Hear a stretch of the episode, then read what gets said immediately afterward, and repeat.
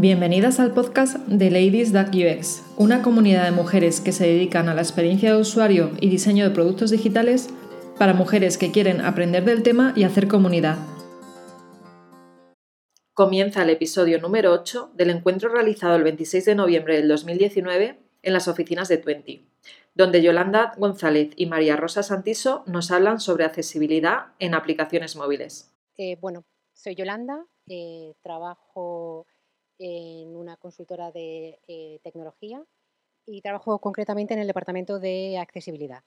Eh, empecé, conocí la accesibilidad trabajando en un departamento de experiencia de usuario en un banco hace tiempo y, bueno, conocí la accesibilidad porque empezamos a trabajar con ella, eh, conocí a las personas que conocí a las personas con discapacidad, conocí cómo utilizaban la tecnología y decidí que era un mundo que me gustaba eh, la vida me dio la posibilidad de especializarme y, bueno, pues desde hace unos cuantos años eh, me dedico a, trabajar en, temas relacionados con la accesibilidad. En mi puesto actual eh, me gusta llamarlo como experiencia de usuario accesible y, bueno, pues estoy a, a, vuestra disposición si tenéis alguna duda a lo largo de la sesión. Y ahora, María Rosa.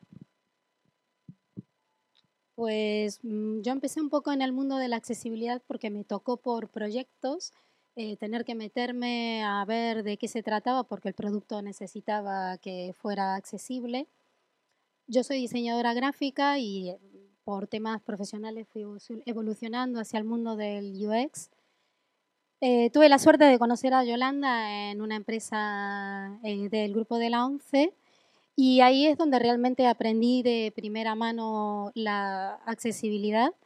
Em, no solo a nivel profesional o conceptual, eh, sino eh, básicamente a nivel humano es lo que aprendí eh, trabajando en, esa empresa.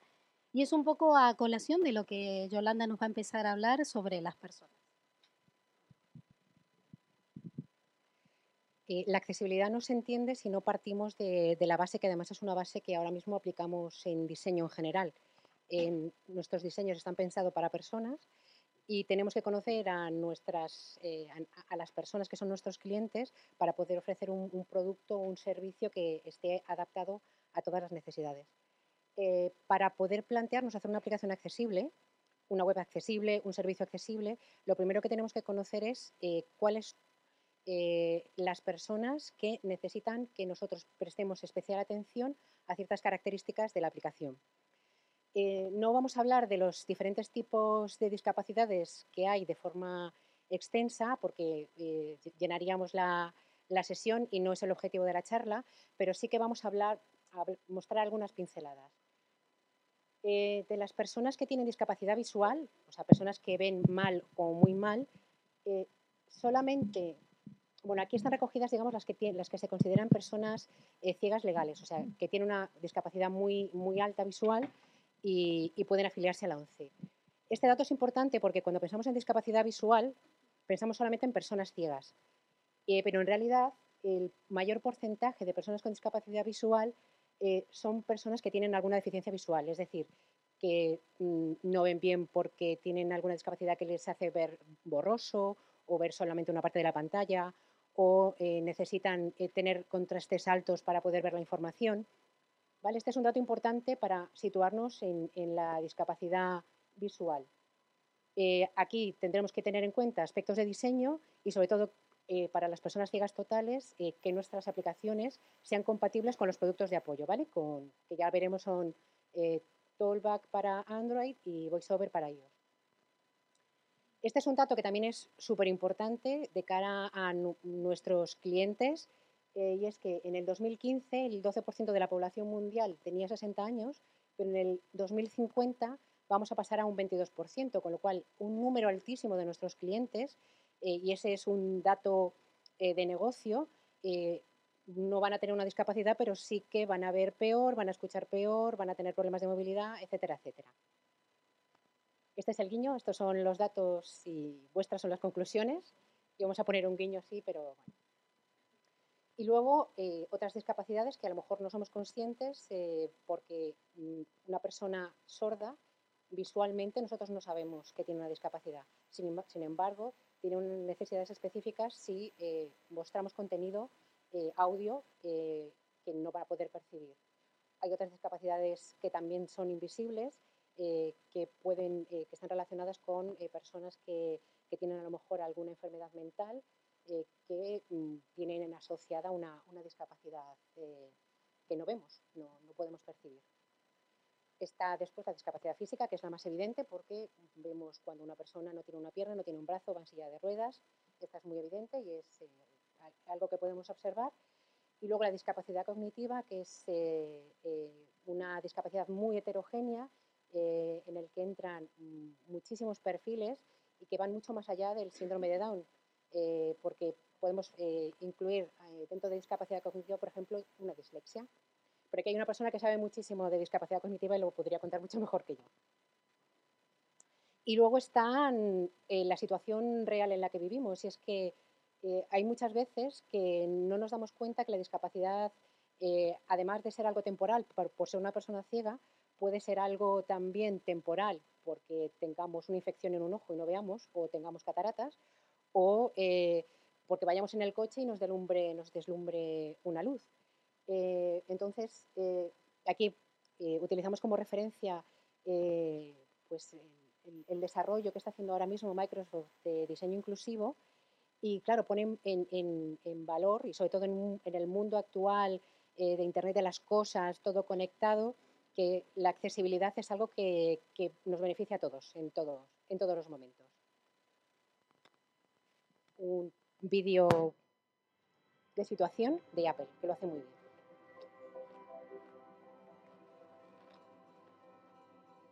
People think that having a disability is a barrier.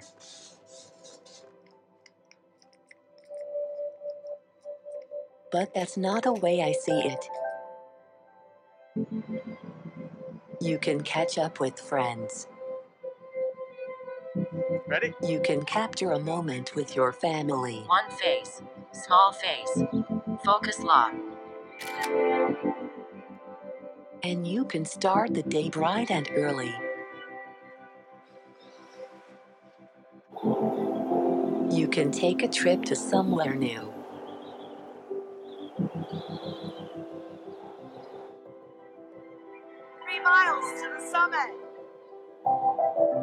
Can concentrate on every word of a story. A bird began to sing.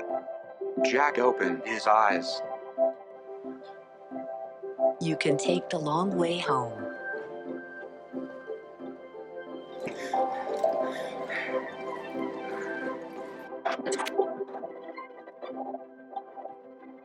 Or edit a film like this one.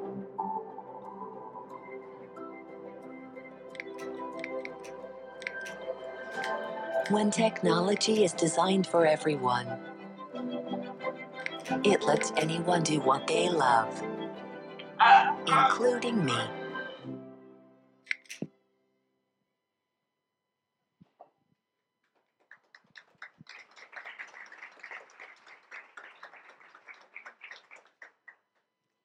Bueno, Yolanda un poco les ha contado sobre las personas, los diferentes tipos de discapacidad. Hemos visto un vídeo bastante emotivo que claramente nos muestra la situación de determinadas personas, pero claro, nosotros vinimos a hablar entonces cómo podemos hacer aplicaciones móviles accesibles. Pues es muy fácil, sencillo, legible, fácil de usar, fácil de entender, pero sobre todo desde el principio. ¿Os suena, no? Casi todos debemos trabajar en UX, o más o menos, o relacionados con el diseño, etc. Pero todos estos conceptos que hemos visto antes forman parte de la usabilidad y de la accesibilidad. A veces hay una línea muy delgada entre lo que nos separa entre uno y otro, pero en realidad, la accesibilidad necesita de la usabilidad y la usabilidad necesita de la accesibilidad. Me pasó muchas veces cuando trabajaba con Yolanda en Ilunion y hacíamos análisis de aplicaciones que yo me acercaba a Yolanda y le decía, oye Yolanda, es que yo a esta aplicación le veo que tiene problemas de usabilidad. pero también tiene barreras de accesibilidad y lo pongo en el informe, le voy a indicar que, pues sí, porque en realidad las dos son necesarias. Entonces, a veces no tenemos tanta suerte de empezar desde cero en un proyecto, pero si nos toca un producto en donde un SEO nos dice, pues necesito que esta aplicación tenga una capa de accesibilidad porque tengo un familiar con una determinada discapacidad o porque salió una normativa en donde nos exige que tiene que cumplir una serie de características o porque ha habido una denuncia que una aplicación no era accesible. Pues en ese caso a veces nos es muy difícil poner esa capa de accesibilidad porque entra desarrollo y nos dice, mira, yo tengo que cambiar la arquitectura, el desarrollo me lleva tanto tiempo. También a veces no tenemos los conocimientos suficientes para poder dar esa, esa capa o, o negocio nos dice, pues vamos a hacer lo básico, solo lo vamos a orientar hacia las personas que tienen discapacidad visual, como pueden ser las personas eh, ciegas. Y nos quedamos ahí. Pero si tenemos la suerte de empezar en un proyecto desde cero, pues lo importante es que ni bien empezamos a idear, tengamos en cuenta todo esto que antes Yolanda nos ha estado contando. Y que también lo ideal sería en, trabajar conjuntamente con personas que tengan eh, diferentes tipos de discapacidades o que en realidad los grupos de trabajo sean diversos, ¿no? Más que nada, sobre todo yo creo que esa es la referencia. Entonces, tanto en la idealización, en la eh, idealización, en la conceptualización, tener en cuenta todas estas características porque luego el producto ya de por sí va a tener esa capa de accesibilidad. Y muy importante, a la hora de hacer un testing, es tener en cuenta ese tipo también de usuario y que formen parte de esos, de esos testing, ya sea un focus group o, un testing que nosotros necesitemos hacer, que también pensemos en esas características. Y por supuesto, el diseño. A veces en visual, yo que soy diseñadora, nos pasa que nos gusta hacer las cosas todas muy bonitas, pero ser accesible no quiere decir que tiene que ser feo. Es decir, puede ser accesible si lo pensamos desde un inicio, pues podemos ponerle esa capa de diseño bonita y accesible. A veces nos pasa que cuando alguien nos hace un análisis de accesibilidad, nos cambia el diseño y se nos arruina, se nos estropea, no queda como nosotros queríamos. Pues nos pasa eso porque no hemos tenido en cuenta antes eso que si lo hubiéramos tenido en cuenta, pues hubiera sido más fácil. Y cuento rápidamente un, proyecto en el que hemos estado Yolanda y yo, que tuvimos la suerte de, de formar parte desde cero en la, en, la, mm, en la ideación y en la conceptualización. Yolanda primero les dio la parte de formación para que hubiera un poco de empatía por parte de, de la gente ¿no? que formaba parte del cliente para que conocieran un poco, es como esto de vídeo que nos pasó antes, ¿no? Que es como, uff, ostras, lo que se puede, lo que hace esta gente, ¿no? Entonces, eh, realmente yo creo que el, cliente siempre cuenta, hoy me encontré de hecho con una persona que de casualidad que estuvo en ese proyecto y estuvimos hablando de eso, es que me quedó muy buen sabor a boca, la verdad que fue muy bonito porque formaron parte de un proyecto en donde idearon, conceptualizaron teniendo en cuenta la accesibilidad. Nosotras lo que hacíamos era guiarles un poco, ¿no? En creando eh, personajes, eh, customer journeys, validábamos un poco los prototipos que iban haciendo, han hecho testing, han hecho focus group. Entonces, al final de cuentas, lo bueno es que esa gente se quedó con eso, que vivieron, que me imagino que ellos luego podrán llevarlo eh, adelante. Y os dejo un vídeo de Microsoft para Pedestrians are walking in a city. Some wear sunglasses and short sleeves. A woman looks at her smartphone as she walks. Another's talking on her phone. Inclusive design in the digital space is about creating a responsive system because everyone's unique and everyone requires something different. It's possible to design things so that they either transform, they can be augmented, or we can choose from a range of resources so that we can deliver one size fits one designs. A woman moves down the sidewalk in a wheelchair. We do everything as an open source system because that allows others to think of new ways in which the system can be more inclusive. On a large easel pad, specific notes are written about four individual students. We are very visually biased, and in doing that, we miss out on all the different modalities. Not only do we need to stretch our conception of design, but we need to uh, be open to risks and to um, the lack of perfection because that um, allows um, much greater creativity and, and advancements in design. Design for all of us begins with design for each of us. Learn more at inclusivethefilm.com.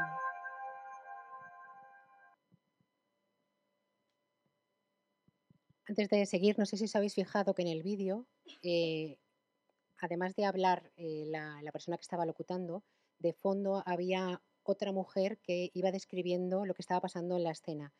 Eso es, eh, eso es accesibilidad, se llama audiodescripción y es lo que utilizan las personas ciegas cuando van al cine van al teatro eh, o consumen los, los vídeos de- en YouTube o, van o, Netflix, por ejemplo, eh, tiene muchísimo contenido audio descrito.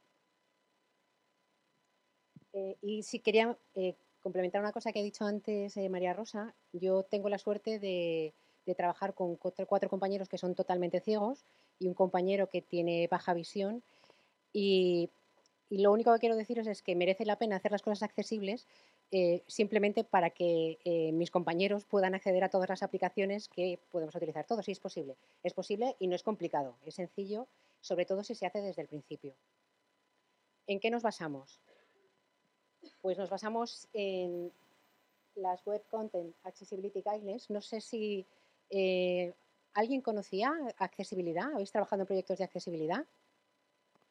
Bueno, pues eh, las WCAG, que ya vamos por la versión 2.1, es donde se recogen los criterios de accesibilidad que se tienen que cumplir para considerar que una página web, una aplicación móvil es accesible. Estamos ya en la 2.1. eh, esta es importante porque se han metido eh, criterios eh, directamente de móviles y, y están basadas en realidad en el, en el diseño universal. Los cuatro principios principales es que sea perceptible por todas las personas, hay después criterios que hay que cumplir, que sea operable, que se pueda manejar, eh, no solo con teclado, no solo con, eh, con la voz, eh, hay que que las distintas personas puedan utilizar eh, sus distintos proyectos de apoyo para, operar, comprensible, fácil de entender y robusto. Esta parte tiene que ver, tiene que ver más con la parte del código, del desarrollo, eh, y es la parte en la que, eh, digamos que se dan las instrucciones o están las relaciones para que los productos de apoyo muestren lo que, se está, lo que está pasando en una pantalla, en un móvil.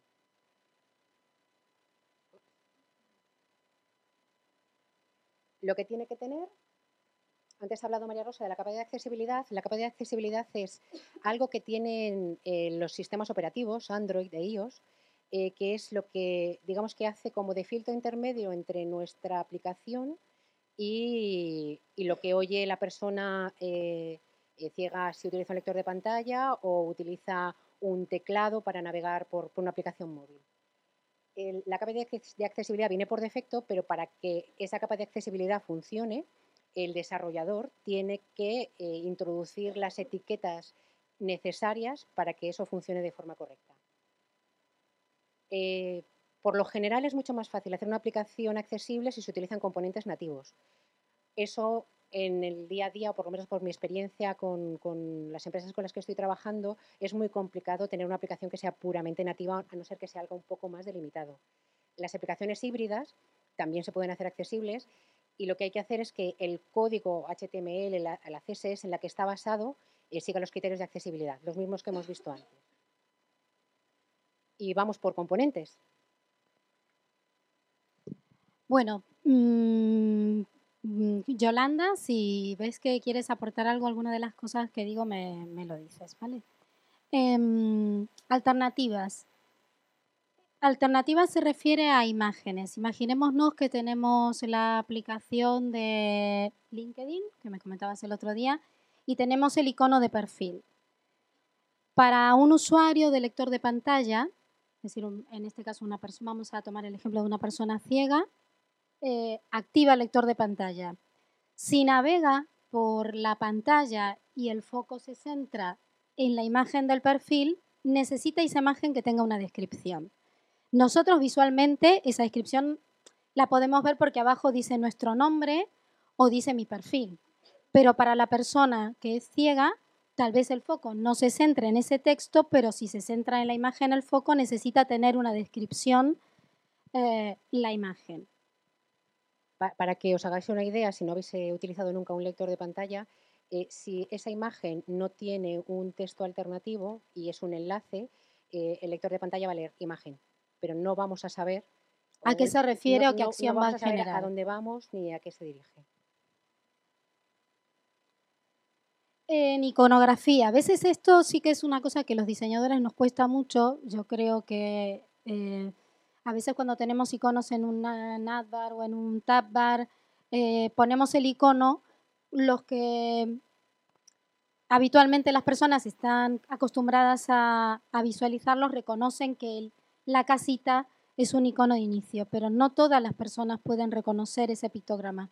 Imaginémonos una persona con una discapacidad cognitiva, una persona mayor, por ejemplo, que no está acostumbrada a usar aplicaciones móviles y de repente mi madre, por ejemplo, que tiene 83 años, que le gusta mucho usar el WhatsApp y, no reconoce el icono, pues necesitamos que tenga un texto alternativo, en este caso, por ejemplo, no, un texto de soporte, como en este caso la palabra inicio. A veces en los diseños nos cuesta porque no se ve, porque queda mal, pero si desde el principio es lo que digo, lo tenemos en cuenta, ya pensamos de esa manera, pues ya el diseño se va a ajustar sin ningún tipo de problema.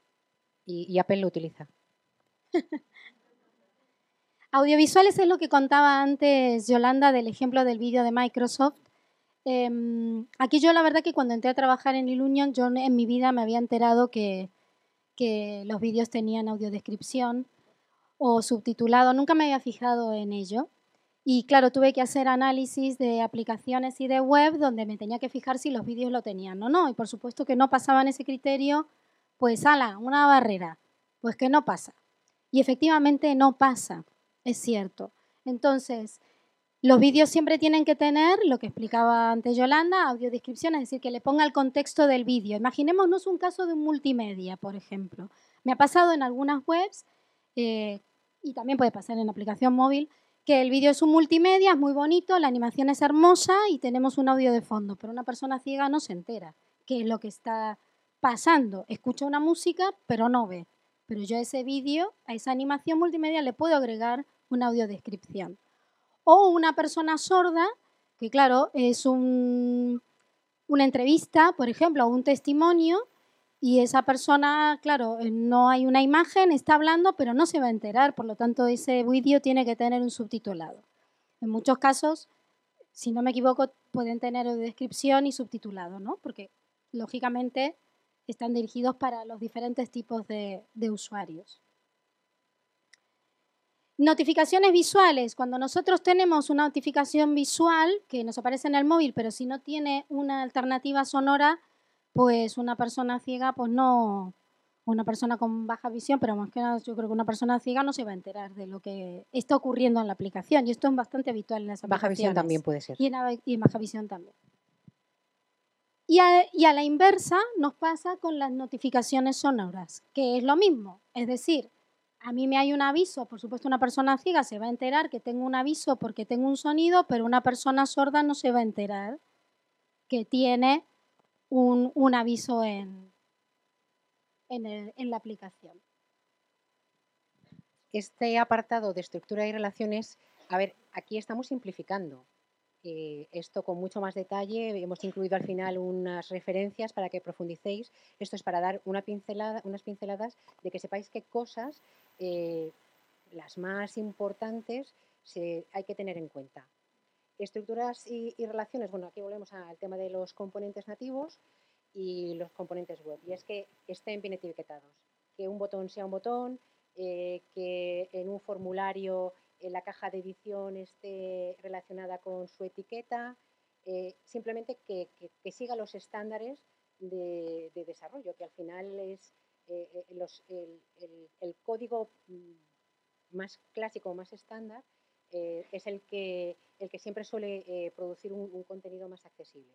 Hay luego otras posibilidades eh, que son como más, eh, no voy a entrar en detalle, pero utilizar eh, ARIA, que es específico para accesibilidad, pero eh, este apartado se refiere a hacer, digamos, el desarrollo, el etiquetado de una forma correcta para que los productos de apoyo, lectores de pantalla, eh, teclados que asociemos a la aplicación móvil, eh, otro tipo de dispositivo eh, de, ayuda a las personas con, discapacidad puedan interpretar bien la navegación.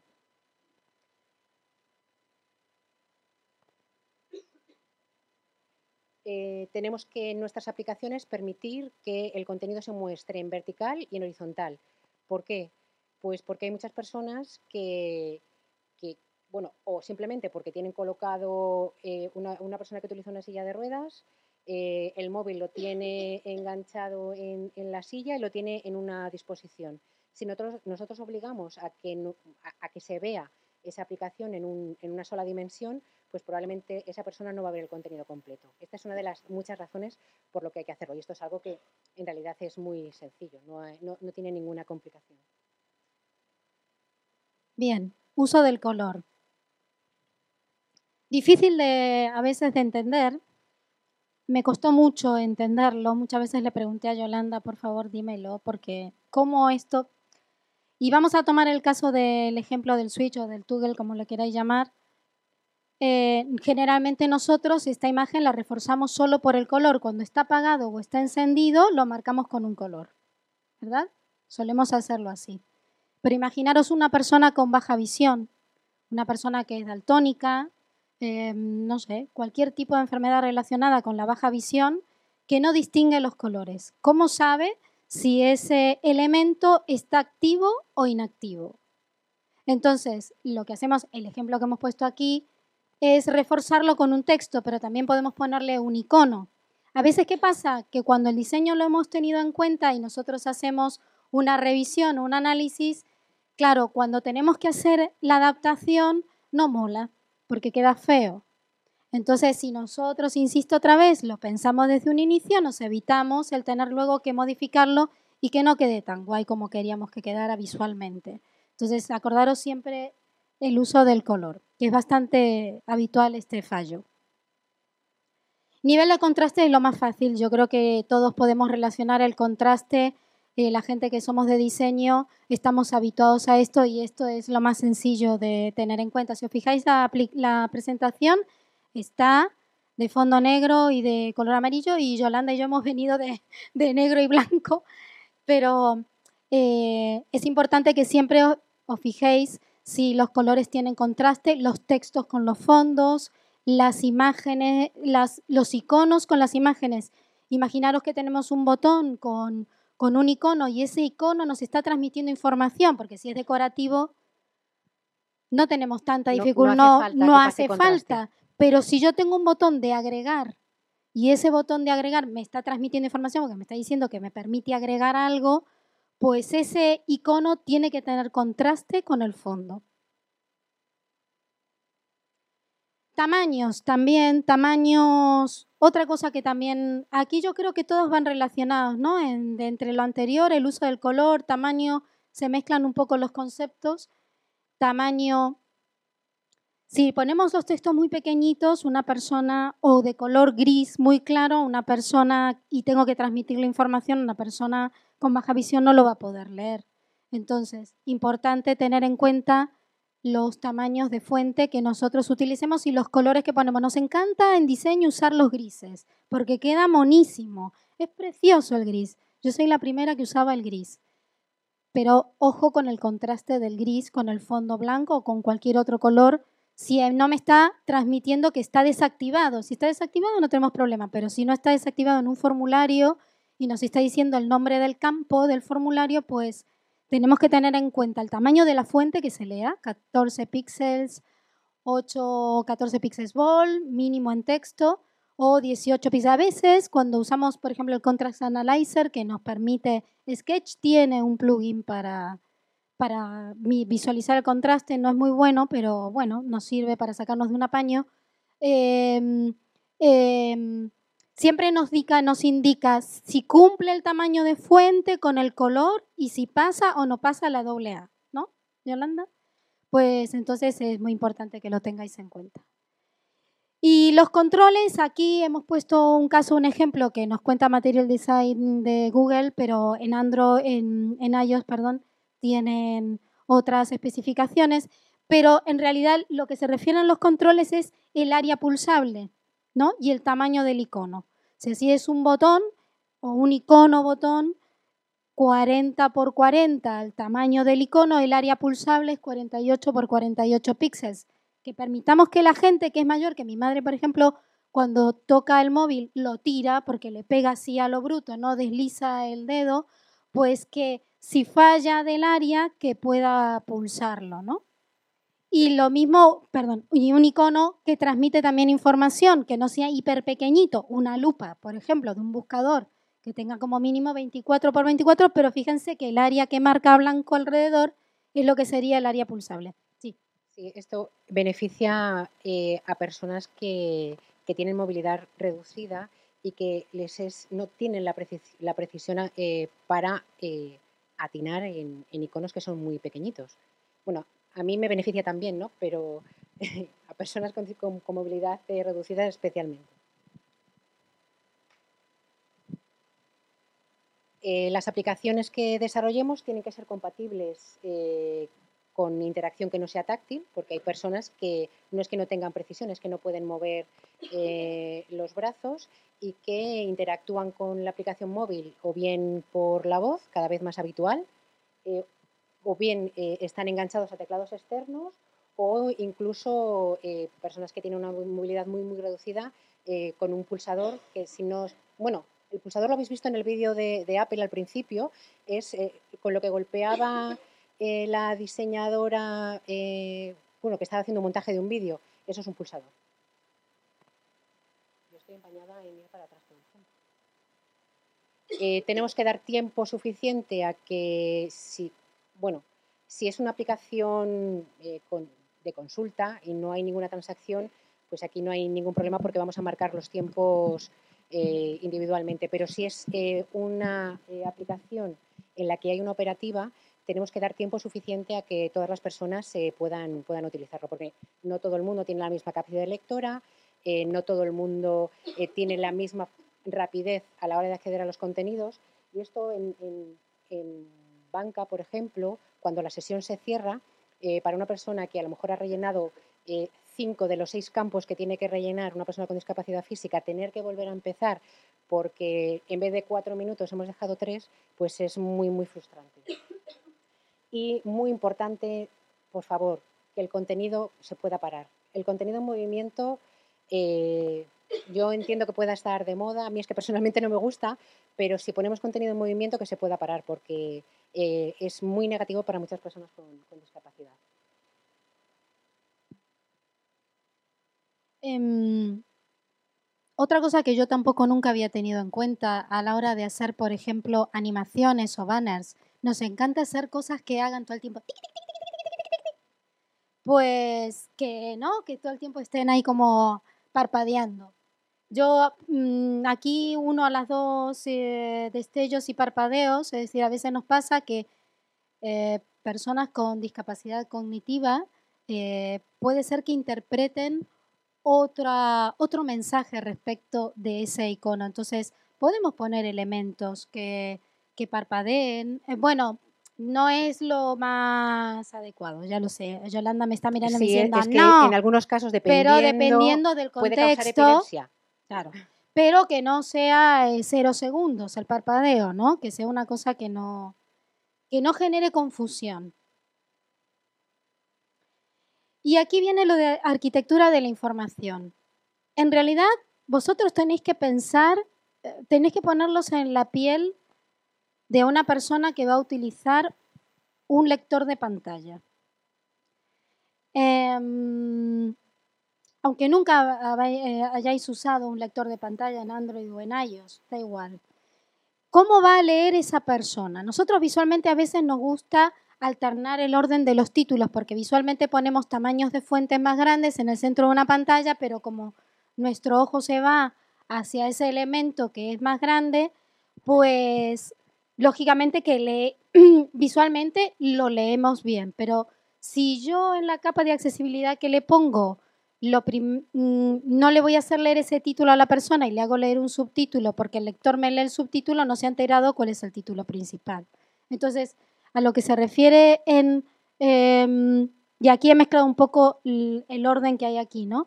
En los encabezados ordenados y explicativos, si visualmente yo hago un juego y lo cambio el orden, que luego en la parte de la capa de desarrollo, cuando hace el orden del foco, el orden del foco es cómo va a navegar la persona con el navegador. Eh, también tenéis que pensar que las personas, yo me sorprendí mucho con compañeros cuando trabajaba, yo con los compañeros que trabaja actualmente Yolanda, yo también trabajé antes en Ilunion, me sorprendía verles utilizar el móvil. Porque ellos buscan información, en realidad ellos quieren entender el contexto. No es como nosotros, nosotros yo creo que también lo hacemos, pero visualmente es diferente cómo lo hacemos. Ellos tienen opciones en el móvil, tienen rotores donde pueden ir buscando y leen solo los encabezados o se mueven rápidamente por la pantalla buscando la información para entender el contexto y luego lo que les interesa lo lee y lo que no les interesa no lee. Nosotros hacemos lo mismo, ¿no? Entonces, si nosotros el diseño, la parte de desarrollo está bien estructurada, pues el lector de pantalla lo va a ver, lo va a leer adecuadamente. Importante entonces, enlaces eh, por ejemplo, imaginémonos que tenemos una aplicación con un listado de noticias y tenemos ver más. Generalmente el, mayor problema que tienen las aplicaciones es que el lector cuando lee el ver más le dice ver más. Y la persona ciega no se entera a ese ver más a qué se está refiriendo. ¿no? Entonces cuando dice enlaces explicativos es que tiene que decirle el ver más a qué noticia se está refiriendo y qué noticia es la que va a abrir. Eso tiene que ver más con la capa de accesibilidad, no más con la, con la parte de lo que sería de desarrollo. Pero si a nosotros nos toca desde diseño hacer una revisión, pues tengamos en cuenta este tipo de características. Por ejemplo, si tenemos un listado de idiomas y nos aparecen caracteres chinos, orientales, identificamos todos a qué idioma se refiere, ¿no? Pero un lector de pantalla, si le lee ese carácter, no va a saber que es chino. Entonces necesita que ese idioma tenga una eh, descripción, una traducción. O si mezclamos eh, idioma dentro de un texto, también tiene que identificarse a través de la capa de accesibilidad que se está refiriendo a otro idioma. Y esto nos ocurre muchas veces porque hay muchos textos que tienen mezcla de, idiomas. Fácil de leer y aquí es intentar no poner textos muy complicados, que yo creo que para todos, esto no es un solo un tema de discapacidad. Al final, cuando tenemos uno, se nos abre una modal con un texto que nos está dando un error, un fallo, que sea claro el fallo que me está diciendo para todos, no lógicamente, pero que entendamos que una persona que es ciega, que viene de una pantalla y de repente le aparece una modal que le está dando un fallo, que le indique correctamente que ese texto sea claro y fácil de entender. De dónde viene, por qué falló, eh, que sepa dónde va a volver, a, eh, dónde va a regresar, qué puede hacer.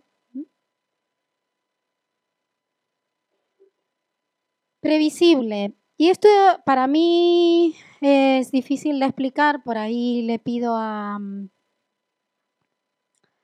a Yolanda que me eche una mano, pero yo creo que navegación consistente e identificación consistente van un poco de la mano. Em, bueno, en realidad aquí se refiere a que la navegación, la interacción que planteemos en la aplicación o en la, o en la web sea igual en, toda en, todas las, en todas las pantallas, en todas las páginas. ¿Qué quiere decir? Que eh, activar un botón sea siempre de la misma manera, eh, que eh, la navegación también sea estándar en cuanto eh, al, diseño de, al diseño de la pantalla y la parte de los cambios bajo eh, el control de la persona. Es lo que decías antes. Sí, está referido a que no pasen cosas eh, sin que el usuario lo haya activado previamente. Es decir, que no entre en una pantalla y de repente aparezca una ventana que me sorprenda sin que yo haya decidido que quiero que me aparezca esa pantalla. Sí, imaginaros, por ejemplo, si tenemos un botón y tenemos varias secuencias, que ese botón siempre esté ubicado en el mismo lugar. ¿no? A eso se refiere con navegación consistente. Y también la identificación consistente es más que nada para la gente que utiliza un lector de pantalla. Es decir, que siempre el nombre de los botones que va a tener para un lector de para un voiceover o un, o un sea el mismo, no que en una pantalla se llame de una manera y entramos a otra y se llama de otra. Siempre que sea igual. La ayuda en procesos es, sobre todo en, eh, operativa, que las instrucciones sean claras. Eh, es importante que en la medida de lo posible se identifiquen siempre los errores y que se sugieran, se sugieran. Pero vamos, esto es una... eh, aquí hablamos de accesibilidad, pero esto es usabilidad nivel básico. Y que sea compatible con los productos de apoyo, pues es que lo que desarrollemos eh, sea comprensible por los lectores de pantalla, por los teclados eh, vinculados a las aplicaciones. En definitiva, que bien los componentes nativos o bien el desarrollo, aparte del diseño visual, no transmitir información solo con color, eh, la compatibilidad para que todas las personas puedan acceder. Bien, ¿cómo analizamos? Aquí hemos puesto unas pantallas que son de Android y de iOS mm, todos podemos activar en nuestro móvil si tenemos que hacer un análisis de una aplicación o hacer una revisión, a ver cómo funciona. Mm, Los usuarios configuran estas opciones. En el caso de Android activan el Tollback o el Voice Assistant y en el caso de iOS activan el VoiceOver, pero también una persona, por ejemplo, con baja visión puede activar la lupa, el zoom, cambiar el tamaño, el, el tamaño de la fuente, em, cambiar el contraste. Ahora estamos todos muy de moda usando el modo oscuro. Yo soy la primera que ahora he activado el modo oscuro en mi móvil, pero mm, eh, hay muchos usuarios que cambian el tamaño de la fuente del móvil y cambian también eh, el color, con lo cual eh, nuestros textos tienen que ser dinámicos, porque a la hora de si alguien agranda el tamaño de la fuente, se tiene que agrandar la pantalla. Entonces, si hacemos estas pruebas, si activamos estas opciones, estas configuraciones, pues eh, podemos probar si nuestra aplicación es accesible o no. No me acuerdo cómo se llama, pero en Android sé que hay, no es que no soy usuaria de Android y ahora mismo no me acuerdo, Android tiene una opción que eh, hace una revisión de accesibilidad.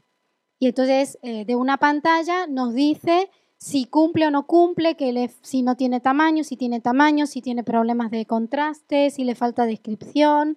O sea, no me acuerdo cuál es, no sé si tú Sí, te acuerdas es- cómo se llama. Sí, es el test de accesibilidad y, a ver, lo que te hace es una, eh, un análisis de las cosas que se pueden analizar eh, automáticamente. Eh, pues puede captar los colores que se utilizan y te pueden decir si el nivel de contraste que estás empleando es correcto o no. O te puede detectar si los tamaños de la letra eh, son demasiado pequeños o no. Esto es automático y te da eh, un resultado de lo que te puede dar.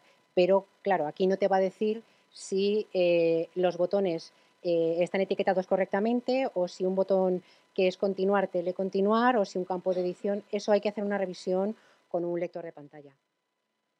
Sí, y una recomendación que os hago, creo que por aquí está María José, que creo que lo vivió conmigo cuando estaba en un proyecto y tenía que hacer una revisión de accesibilidad y se, me ocurrió eh, en mi iPhone eh, ponerle el voiceover y me volví loca para desactivarlo porque no podía, porque era tan rápido la velocidad, eh, que mm, también es verdad que pone muy rápida la velocidad del audio y es que no sabía cómo salir y no sabía interactuar con el móvil cuando tenía el voiceover. Me volví loca, entonces yo buscaba en el ordenador viendo opciones, a ver eh, cómo hago con los dedos, cómo los muevo, cómo los saco. Bueno, bueno, eh, creía que no iba a volver a usar más mi móvil.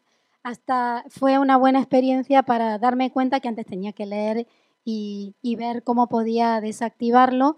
Y ahora mismo tengo yo activado en mi móvil, aunque no hago ahora análisis de accesibilidad, pero tengo activado en mi móvil el acceso rápido, entonces yo si pulso tres veces el botón de inicio, se me activa el voiceover y lo sé quitar y lo sé volver a poner. O sea que es una cuestión de, de práctica que podéis eh, probar porque es interesante, pero primero fijaros bien cómo es la interacción con el móvil para no desesperaros. Para profundizar, hemos incluido aquí eh, enlaces, digamos, a, la Biblia eh, a la que podéis recurrir si desarrolláis para Android o para iOS, porque tienen un, vamos, un manual específico eh, planteando para la accesibilidad. Eh, la, presentación os la pasaremos de todos modos, por si no queréis apuntarla, pero quiero hacer especial eh, referencia, sobre todo porque veo que está ahí Olga, Olga Revilla, que está ahí al fondo, ha publicado recientemente, bueno, el año pasado o este año, ya no me acuerdo, un libro que se llama Accesibilidad Web WCAG 2.1 de forma sencilla, que yo os recomiendo porque está explicado de una forma clarísima, con ejemplos eh, muy, muy, muy gráficos y que además cuenta cosas de cómo hacer PDFs accesibles. Y los que os he mencionado antes de ARIA, pues también hablan un poco de ARIA. O sea, yo os lo recomiendo. Bueno, chicas, muchísimas gracias por la ponencia. Creo que se han generado dudas que preguntar, eh, o no dudas, pero sí comentarios, así que abrimos el turno de preguntas.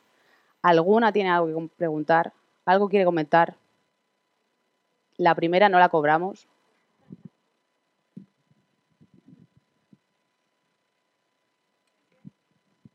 Eh, hola, mi nombre es Mari y nada, en el momento en el que estabas hablando sobre los colores, la combinación de colores según la accesibilidad del fondo, el texto y el tamaño, eh, tengo una pregunta que justo me ha sucedido en el trabajo. Tenemos una especie de tabla en la que están todos los colores de la marca y definen el color de background y el color del texto. Entonces así, según el diagrama, puedes conectar si es accesible o no.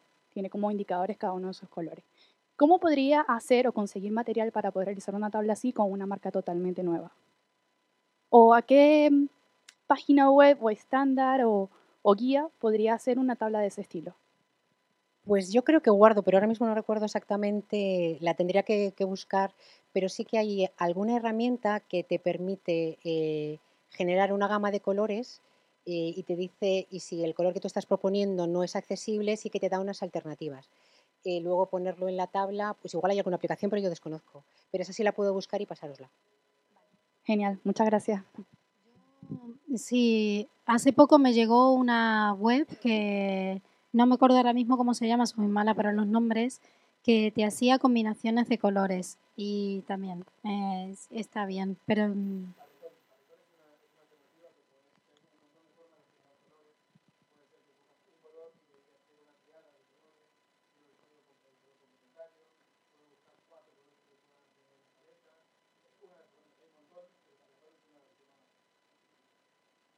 sí, igualmente puedes hacerlo así, luego le pasas el contrast analyzer y yo creo que es la parte, es, la, es lo más fácil, ¿no? Tomarse el trabajo de usar un- el contrast analyzer y ver si los colores contrastan o no.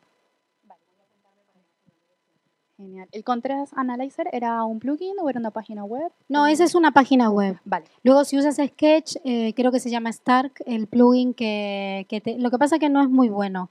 Eh, te recomiendo que uses el de web, eh, ¿cómo se llama? Eh, hay muchos. Se pone Contrast Analyzer y te va a aparecer. Ok.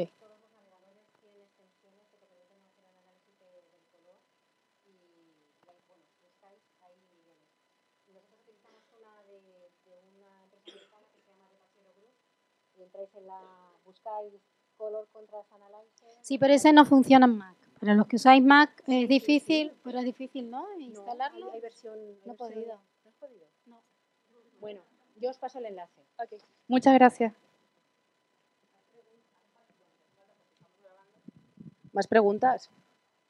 Pasáis el micro para allá, porfa. Hola. Em, si tú estás en un proyecto donde solo llevas la parte de UX y diseño, pero luego de, un- de una app, por ejemplo, pero luego el desarrollo lo va a llevar otra gente con la que vas a tener súper poco contacto, ¿de qué manera les puedes decir, oye, que la capa de accesibilidad, yo he pensado estas cosas, o sea, es como, claro, como yo ahí no entro, ni sé qué narices hacen ahí en el código, ¿cómo les puedes dar unas pequeñas guías de, oye, eh, aquí tienes que meter estos textos, aquí, no sé? Yo te voy a contar eh, mi experiencia. Me pasó eso en un proyecto que ya estaba hecho. Em, yo lo que hacía era cogía una pantalla, mm, marcaba en la pantalla eh, cómo quería que fuera el orden del foco, las descripciones de los textos y trabajaba junto con los desarrolladores y le preguntaba, oye, yo tengo esta idea, ¿esto se puede hacer? Constantemente. Esa fue mi experiencia con ellos, en ese proyecto que yo no había trabajado todavía en Ilunion y había empezado a indagar un poco en, en accesibilidad. Y entonces lo que hacía era coger pantalla por pantalla, ir marcando áreas ir, mira, yo quiero que tenga este orden de foco, quiero que tenga esta descripción. Puedo que cuando tiene este botón, esta acción me diga esto. Y entonces lo hablaba con ellos, se lo ponía, se lo indicaba. Eh, me decían, sí, genérame un PDF. Le generaba un PDF y ellos hacían la revisión y iban incorporándolo. También es verdad que con los desarrolladores que trabajaba, que eran de iOS y de Android, eh, ambos, ambas personas tenían conocimientos de accesibilidad porque habían estado trabajando con proyectos eh, de accesibilidad y sabían cómo ponerle la capa y si se podía hacer o no se podía hacer. Eso también es una ventaja, tener gente que controle el tema. Pero bueno, también para los enlaces que mostraba antes eh, Yolanda, eh, Android y iOS tienen un montón de información para desarrollo de cómo poder hacerlo. Luego, por ejemplo, me tocó hacer un análisis en, en, en banca donde mm, directamente lo que me pidieron es, hazme una PPT, ponme una pantalla y me dices lo que no pasa, las barreras que tienen y cómo lo soluciono. Pero no era algo visual, sino que simplemente era por texto. Eso es un poco ahí cómo trates con desarrollo y... O sea que básicamente tienes que saber tú más o menos lo que les puedes pedir. Y... Bueno, yo, lo, yo lo, lo voy a matizar lo ideal es que cuando trabajamos en experiencia de usuario sí que sepamos de accesibilidad, porque además nos va a ayudar en la, interlocución con el desarrollador. Eh, ahora mismo, quien desarrolla en iOS y en Android, eh, es que ya por defecto eh, los, apartados de accesibilidad son un. O sea, es que están ahí, o sea, tienen que saber hacerlo. Si no saben hacerlo, además de remitirles a, a los manuales que ofrecen tanto Android como iOS, yo les, les, motivaría aún más diciendo que, por ejemplo, todas las administraciones públicas, todas las aplicaciones de las administraciones públicas en el 2021 tienen que ser accesibles, con lo cual los desarrolladores que controlen accesibilidad probablemente van a ser muy demandados, porque va a ser una exigencia, una exigencia en todas las aplicaciones móviles. O sea, es un, un empujoncito. Pero vamos, que alguien que desarrolla en iOS o Android, introducir los elementos de accesibilidad es casi casi lo, lo lo que menos esfuerzo le va, le va a suponer. Y está muy, muy bien detallado. Y una recomendación que os doy, intentar usar componentes de nativo que ya tienen capa de accesibilidad, que a veces nos gusta a los diseñadores inventarnos eh, cosas nuevas y, hacerlo, y eso luego ponerle la capa de accesibilidad es muy complicado y el, el desarrollador nos va a decir, es que no lo puedo hacer, claro, que le va a llevar mucho tiempo hacerlo. Entonces ya hay componentes que ya lo tiene, entonces eh, intentemos siempre utilizar ese tipo de componentes, que es mucho más sencillo para todos. Pero si queréis utilizar otros componentes, se pueden hacer accesibles. O sea, es importante. no, porque sí, sí, que es cierto que muchas veces eh, eh, cuando, cuando yo hablo con clientes, muchas veces el color de la marca es un, es un hándicap porque hay colores que son muy difíciles de contrastar. Y, muchas veces se, llevan las manos a la cabeza y ¿cómo no voy a utilizar el color de la marca? Y pues es que el color de la marca lo puedes utilizar, pero no para transmitir información. Hay tantísimas, o sea, siendo diseñadores, hay tantísimas formas de utilizar un color. Yo jamás prescindiría del color de mi marca, jamás. Pero igual para ponerlo, no lo pondría en un título, porque quiero que, el, prefiero que se lea el contenido. Lo pondría pues es que hay mil, mil, formas de, visualmente utilizar un, color de marca, pero utilizar los colores de marca, por favor. Que esa no sea la limitación, pero no para transmitir información, solamente es eso. Eh, bueno, lo mío es un poco una duda eh, respecto a como estaban hablando anteriormente. Eh, ahora sí, perdón. Eh, que una duda sobre cómo estaban hablando anteriormente de esto, por ejemplo, de los iconos, tener, en cuenta eh, poner los nombres y tal para los, por ejemplo, lectores de pantalla. Eh, hablabas de ponerle, por ejemplo, los textos debajo que identifique a la imagen. Me parece haber visto, creo, si no estoy equivocada, que si, por ejemplo, pones el cursor encima de una imagen o un icono te da un poco la descripción, en algunas páginas, no todas, como un poco la descripción. Entonces quería saber si solo existe la opción de ponerle el texto abajo o habría algún tipo de inconveniente con el lector de pantalla eh, para leer una imagen así o si podríamos, por ejemplo, usar también ese recurso para, por ejemplo, las personas que no quieren sacrificar, no sé, la imagen visual y poner un texto. Lo que tú, eh, lo que tú estás contando, el, tooltip que aparece cuando pasamos por encima de una imagen, generalmente aparece cuando rellenas un, atributo que es el atributo title. Eh, de todos modos, lo que decíamos del texto que va debajo del icono no tiene que ver en realidad, eh, no, es, una, no es una barrera para, el lector de pantalla, porque la etiqueta del icono está por detrás. Es, es un atributo que eh, el desarrollador, cuando el desarrollador o el front, el que se encargue de hacerlo, eh, va a meterlo dentro del código. Esa etiqueta visual eh, está más pensada pues, para personas o con discapacidad cognitiva, personas que, porque muchas veces utilizamos iconos que, que no entendemos. Entonces es importante poner un texto que, que indique exactamente qué es lo que es ese icono, porque la iconografía muchas veces hay iconos que son muy estándar. El menú hamburguesa pues es un, icono que todo el mundo más o menos eh, utiliza. Aún así, aún así, yo siempre recomiendo poner menú, porque primero, generalmente, visualmente no estropea nada y va a ayudar a todo el mundo. Entonces, bueno, muchas veces es una...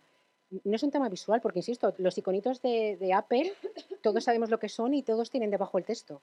Quiero decir que, que muchas veces también es cuando pensamos el diseño, eh, pues acordarnos de que a lo mejor poner un texto debajo nos va a ayudar a todos. Y no solamente personas con discapacidad cognitiva. Por cada vez utilizamos más iconografía y más en móviles, que tenemos espacios muy, muy pequeñitos y queremos poner muchas cosas. Entonces ponemos iconos que es que no, que hay que entrar para saber qué, qué es lo que es. O sea, que nos ayuda a todos en realidad. Y el, el title, bueno, pues eh, se puede utilizar. Pero hay muchas alternativas. Aquí hemos contado pinceladas, pero hay muchísimas, muchísimas soluciones. O sea, muchas veces se piensa en la accesibilidad como una barrera para el desarrollo, para el diseño, y hay muchísimas, muchísimas soluciones. O sea, si tenéis cuestiones, yo me ofrezco, porque además es que me, me creo la accesibilidad. Creo que Olga también. Regu. Cogiendo lo del menú hamburguesa, yo trabajé en ING en el año 2013 en el rebranding de la marca y mm, colocamos el menú hamburguesa porque nos pareció que, era, que todo el mundo lo entendía. Y al lanzarlo a producción nos dimos cuenta de que, tu- que no, que la gente no pulsaba ahí, que no sabía o no esperaba encontrar la arquitectura de información de la banca.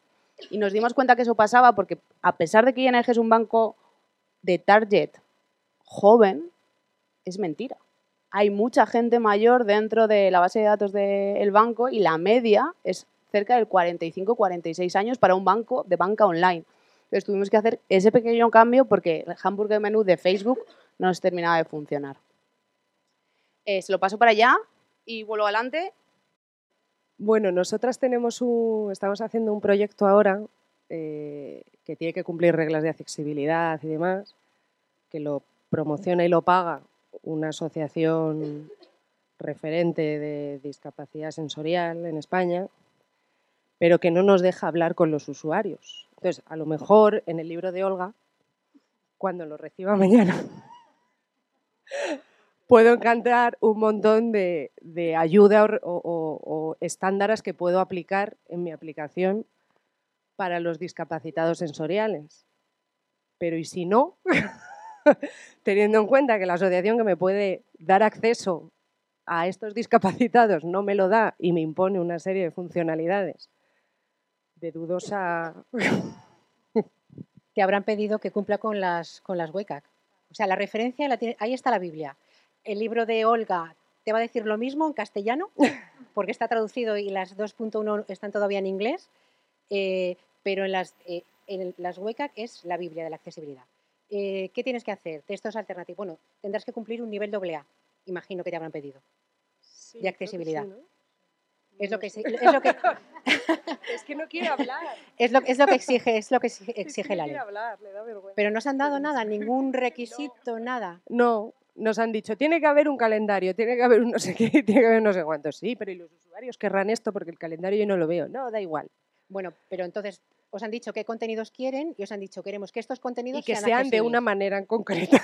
Bueno, os habrán dicho que sean accesibles. Entonces, Pero, para que sean no, accesibles, a ver, el accesible, la palabra accesible va implícito en la propia asociación y el propio usuario que va a usar la aplicación. Entonces, para mí no tiene sentido que no me pidan accesibilidad. Doy por hecho que tiene que ser accesible. Sí, Doy claro. por hecho. No lo pone. Bueno, Claro. no sé, a lo mejor en el RFP en su día lo puso, pero vamos, no lo sé. No me lo han dicho de manera expresa, pero digo yo. Porque si ver, lo hago y no sí. cumplo accesibilidad para ellos, pues entonces, o sea, ¿para yo, qué? yo- yo es que todo ahora mismo lo haría accesible. Claro, bueno. Pero Yo te recomiendo... Perdón. Voy a meter en, en- en vuestro tema.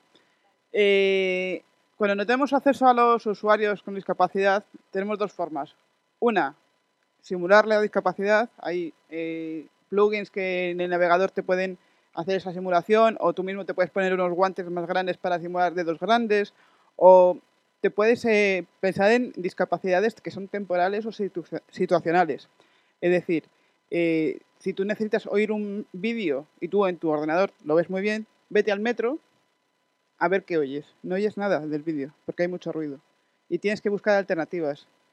Si tienes una sensorialidad o una discapacidad funcional o cualquier otra cosa que no tengas acceso a esos usuarios, simúlalo o busca la situación en la que tú podrías eh, sentir esa misma, esa misma discapacidad.